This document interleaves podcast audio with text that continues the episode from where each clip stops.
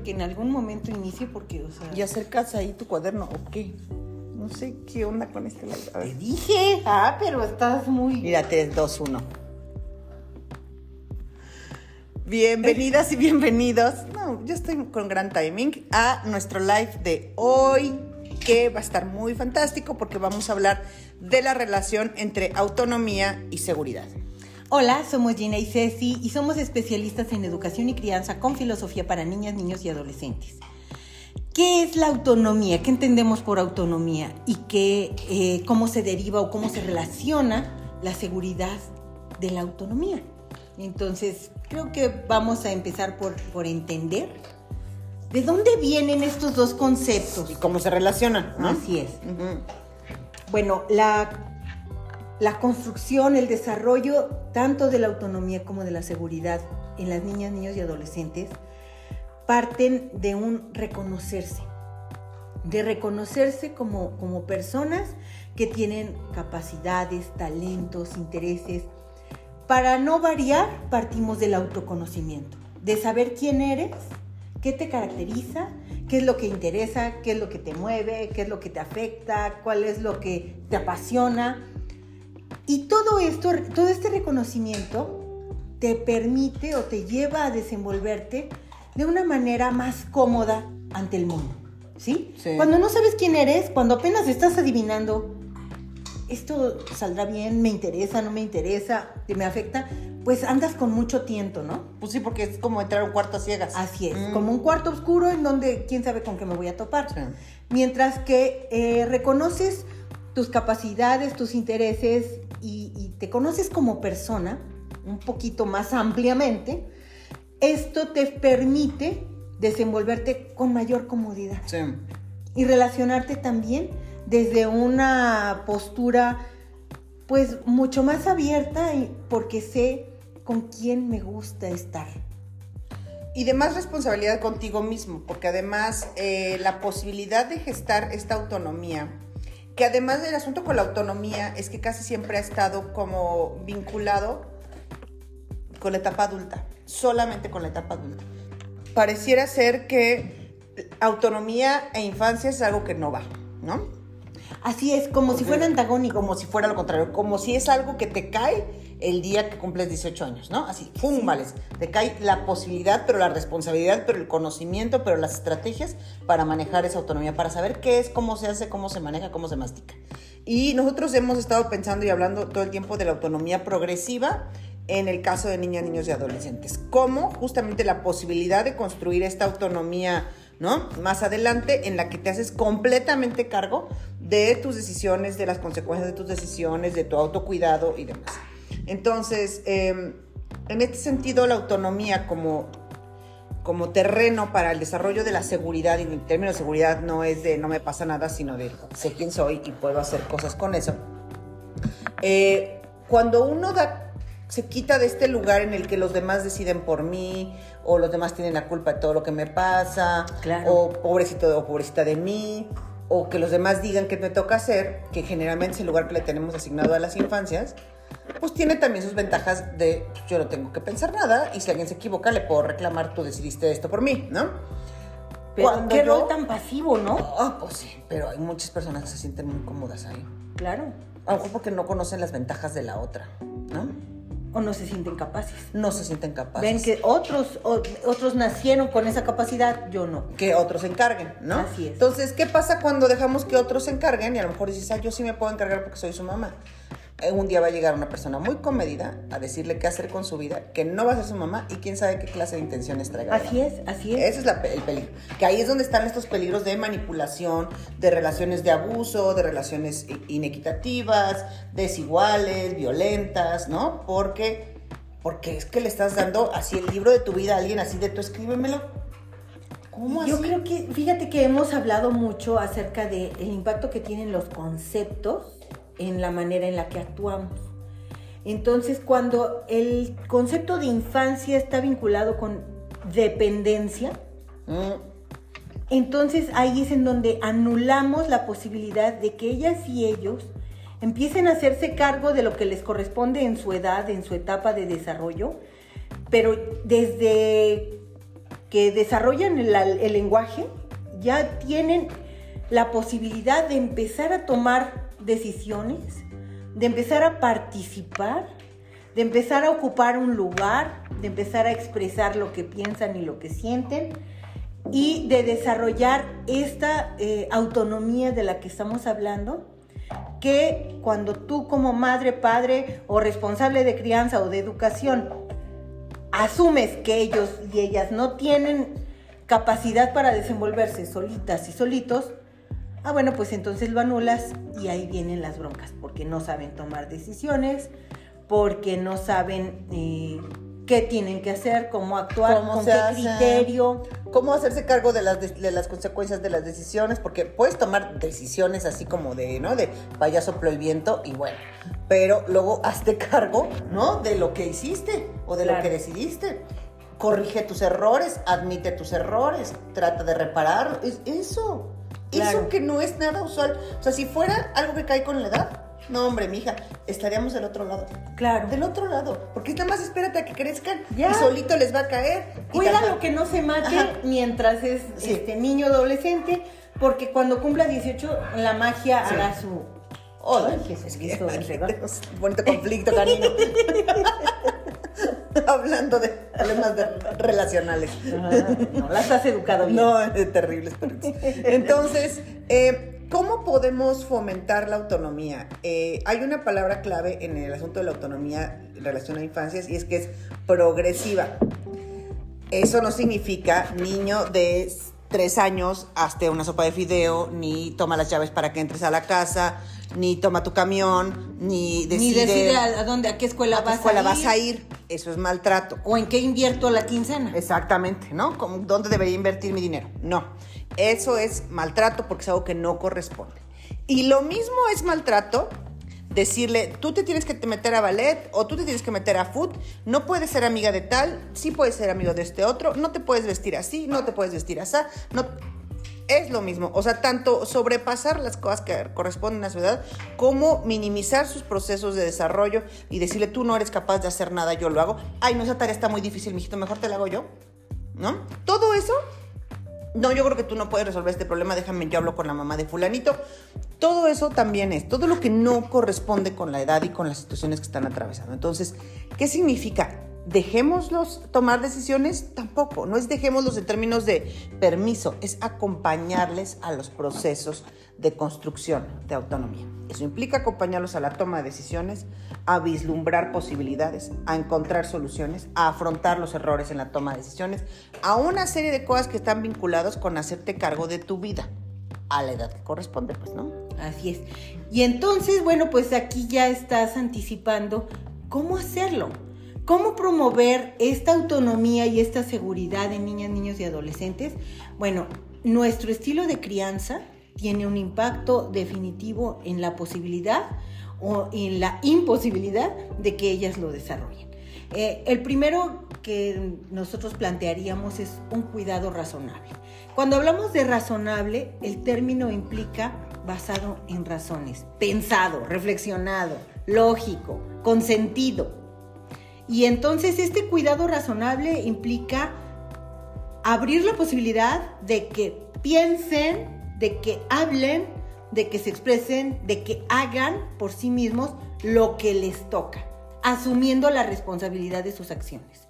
Desde muy chiquitas y muy chiquitos, bueno, mi amor, acabo de recoger todos los juguetes, eh, ¿por qué no sacas nada más un juguete? No, quiero vaciar todo. Está bien, hay consecuencias. Toca recoger. Exacto. Entonces, eh, cuando, cuando lo hacemos así, cuando llegamos a la etapa de los adolescentes, ya están entrenados. O sea, ya saben que así va, que las decisiones entrenados en, en, el sentido de que ya aprendieron que están desarrollando esa habilidad. Ay, arruinando todo. No sé, ya no sé qué hacer contigo. Nadie me enseñó a manejar las consecuencias de Ahí está el ejemplo, no sean como yo.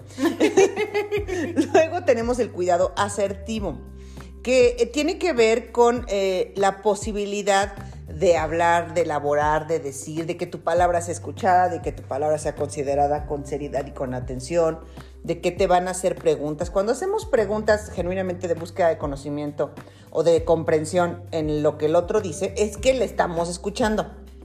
Las preguntas acusatorias o las preguntas retóricas no requieren ningún tipo de escucha, nada más requieren que yo sepa qué es lo que yo quiero que tú sepas o que yo te quiero decir, nada más, no, no tengo que estar escuchando nada.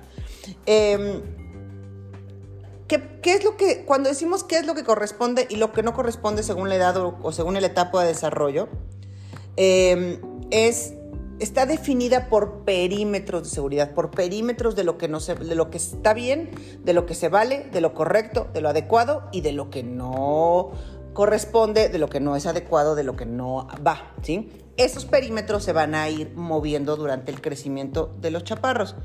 Dice Philip, hola Philip, dice, ¿dónde están los niños? Ellos tienen mucha iluminación y sabiduría sobre este tema que adultos como escribo en mí como escribo en mí, la filosofía de ser niños, publicado por... Ah, ok. Ah, gracias, Filip. Eh, pues ahorita pues estar en la escuela. Sí. y este, pero este es un espacio siempre abierto a las infancias. Sin embargo, también sabemos que las infancias no tienen acceso a redes sociales, a tener una página y demás, ¿no? Pero nosotros siempre estamos dispuestas a escuchar y a... Incluso lo hacemos. A, a las aportaciones de las voces de la infancia. Entonces, eh, estos perímetros que se definen, eh, que no son arbitrarios, sino que se definen poniendo la mirada en el, interés superior de las niñas, niños y adolescentes y en la construcción del bien común. No es un perímetro que se pone de yo ahorita decido que a los cinco años se vale esto y no se vale el otro. ¿Por qué? Porque soy su madre. No es así, sino es algo mucho menos arbitrario, mucho más consensuado, trabajado colaborativamente, ¿no? Entonces, cuando nosotros nos habituamos a dar razones de nuestras propias decisiones, a compartir las razones de las decisiones que tomamos en, familia, pues implícitamente también estamos dando pie a que ellas y ellos sepan que las decisiones se toman a partir de razones, no de antojos, no de impulsos, no de lo primero que se me ocurrió, sino eh, pues esta esta posibilidad de ver de dónde vino, o sea, el proceso que se tomó para tomar una decisión. A veces una postura adultocentrista nos lleva a solamente dar el resultado de nuestra decisión sin tener la necesidad o sin tener la voluntad de exponer de dónde viene esta decisión que estoy tomando. Como que yo no le tengo que dar explicaciones a las niñas y no, niños. ya eres grande, ya eres grande. Así es. Ya, ahora resulta que ya hasta tengo que dar explicaciones. Los patos de tirar las escopetas, esas cosas horribles. Todas esas expresiones espantosas. Pues sí, resulta que sí, sí tenemos que hacerlo, ¿eh? O sea, tenemos que compartir las razones por las que estamos pensando que algo debe hacerse o no debe hacerse. Y además tenemos que abrir la posibilidad de que ellas y ellos cuestionen aquello que no comprenden de nuestra conducta. Y que no te sientas ni ofendido, ni que te faltaron al respeto. No. Porque, o sea, también lo hemos escuchado mucho. Eh, la persona a la que le cuestionan, pero ¿por qué dices eso? ¿O por qué quieres que yo haga esto? ¿Cómo te atreves a faltarme al respeto? No es falta Esa no es una falta de respeto que busquen las razones por las cuales tú estás pensando o decidiendo u ordenando algo, pues a mí se me hace bastante bueno. Cosa mínima razonable es por qué lo dices, de dónde lo sacas, cómo lo sabes. Básico, así básico para saber que alguien tiene, está desarrollando pensamiento crítico. Cuando no sé, enarbolamos en que somos nuestras ideas y que lo que nosotros decimos es verdad absoluta nada más porque somos grandes, ahí es donde vienen las, los problemas, ¿no? Así es. Y bueno, yo creo que es muy importante compartir eh, con respecto al comentario que hizo Philip. Eh, hay una experiencia, nosotras como, como docentes, nosotras como profesionales, como madres, o sea, desde distintos ámbitos, desde, desde, distintos contextos hemos tenido oportunidad de trabajar con niñas, niños y adolescentes. Y esto eh, pues ha enriquecido nuestra experiencia, nuestra práctica, además de la formación que tenemos, que bueno, pues eh, nos permite compartir un poquito de, desde la perspectiva del programa de filosofía para niñas, niños y adolescentes, cómo manejar ciertas situaciones de una manera respetuosa de los derechos de las niñas, niños y adolescentes y respetuosa de, eh, de sus capacidades, reconociendo quiénes son como personas y sobre todo pues clarificando esto que en muchas eh, formas nos han expresado madres, padres, docentes eh, respecto a, ¿sabes qué? Yo aprendí de esta manera, ya no quiero hacerlo así, pero no sé cómo hacerlo. Y entonces eso es justamente lo que estamos tratando de compartir, ¿no? Misa Mariela, gracias Mariela, dice, me encanta escucharla, siempre me hacen reflexionar, gracias por estos espacios que brindan. Muchas gracias. Qué bueno que estás y cuando tengas comentarios más que bienvenidos, porque la idea de esto más que ser... Eh, algo unilateral y que nada más va de Gina para, y yo para acá, es que sea la posibilidad de abrir un diálogo, ¿no? Este, de escuchar sus aportaciones, sus ejemplos, ¿no? Y a partir de ahí es de donde pues esto se enriquece. Muchas gracias por estar. Em, y sí, creo que, creo que es un camino constante de, como lo dice Mariela, de reflexión, de reconstrucción, de deconstrucción, de cosas que habíamos pensado. Seguimos oyendo con una frecuencia que em, es preocupante. La idea es que ellos no saben, no entienden, no pueden. Con una naturalidad y con una frecuencia espantosa. Así es. Ahí está el discurso de que no pueden, no saben, no dan, no les da la capacidad. Ahí estoy pegando en la mesa. Sí. Sí, ta, ta, ta. Sí, se va a oír en el podcast. ¡Ay, qué bonito! Ay, yo digo, yo creo que ya va a parar. No, va a agarrar un martillo la doña. Este, entonces, eh, la posibilidad de, esto es un camino de vida, ¿no? Es una, una opción de crianza que como saben, los temas no se acaban. Tenemos tres años haciendo lives y nos faltan muchos más. Em, y un poco para, la idea es que no, nadie se sienta desanimado, nada de, es que no me sale, es que yo creo, todavía hay mucho camino por recorrer, todos los días se pueden hacer modificaciones, todos los días se pueden hacer cambios. Mira, ahí está Libby. Un saludo de Libby, muchas gracias por estar aquí, Libby. Te mandamos un abrazo. Y bueno, pues este, seguirle sobre esto, ¿no? Así es. Y bueno, pues con esto cerramos nuestro tema del día de hoy. Queremos invitarles la próxima semana, inicia un curso, estamos estrenando horario. Así es cierto. A las 8 de la noche. Porque ustedes lo pidieron, porque realmente han llegado muchos mensajes pidiendo que por favor establezcamos un horario que permita participar eh, de manera simultánea, síncrona, en nuestros cursos. Entonces estamos estrenando horario a las 8 de la noche y vamos a dar el curso de cómo criar niñas y niños felices. Para quienes estén interesadas, interesados, eh, les invitamos, por favor escriban en nuestra página. Aquí en, en esta misma publicación, Gaby podrá ponerse en contacto con ustedes. Es un curso que promueve la autonomía, que promueve la toma de, de decisiones, que promueve la creatividad de niñas, niños y adolescentes. Es un término de, la felicidad es un término que vamos a explorar y vamos a pensar juntas y juntos qué es y cómo podemos llegar a ello a través del desarrollo del pensamiento. Muchas gracias a quienes nos acompañaron. que se va a notar en ese, la Libby. ¡Ay, qué padre! La contacto. Pues te esperamos, Gaby te escribe. Y bueno, pues nos dará mucho gusto tenerles en este nuevo curso, en este nuevo horario. Y eh, bueno, pues mientras tanto les mandamos un saludo, las esperamos la próxima semana. Acá nos vemos. Muchas gracias. Gracias. Bye.